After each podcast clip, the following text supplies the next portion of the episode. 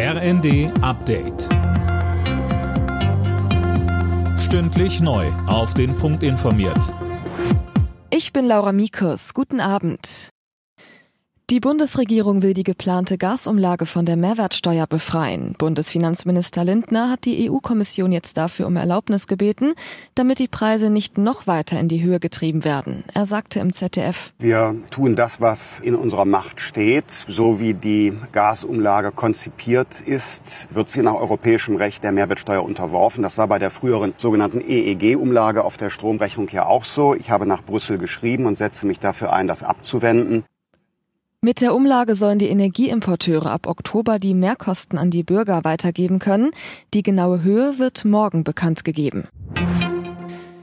Bei den Gasspeichern ist ein erstes Etappenziel erreicht. Sie sind mittlerweile zu 75 Prozent gefüllt und damit zwei Wochen früher als von der Bundesregierung vorgeschrieben.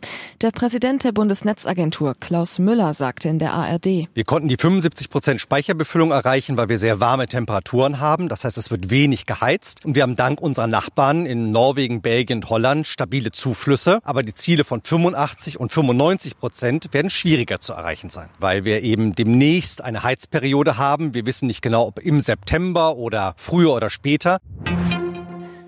Die Amtsärzte in Deutschland fordern bundeseinheitliche Vorgaben, wann Corona-Maßnahmen verschärft oder gelockert werden.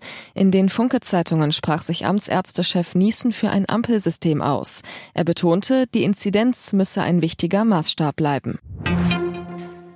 Beim Feuer in einer Kirche in Kairo sind mehr als 40 Menschen ums Leben gekommen, weitere wurden verletzt. Tausende Gläubige hatten sich heute zu einem Gottesdienst in der koptischen Kirche versammelt. Die Brandursache ist noch unklar. Im ersten Sonntagsspiel der Fußball-Bundesliga hat es heute weder Tore noch Sieger gegeben. Mainz 05 und Union Berlin trennten sich 0 zu 0. Alle Nachrichten auf rnd.de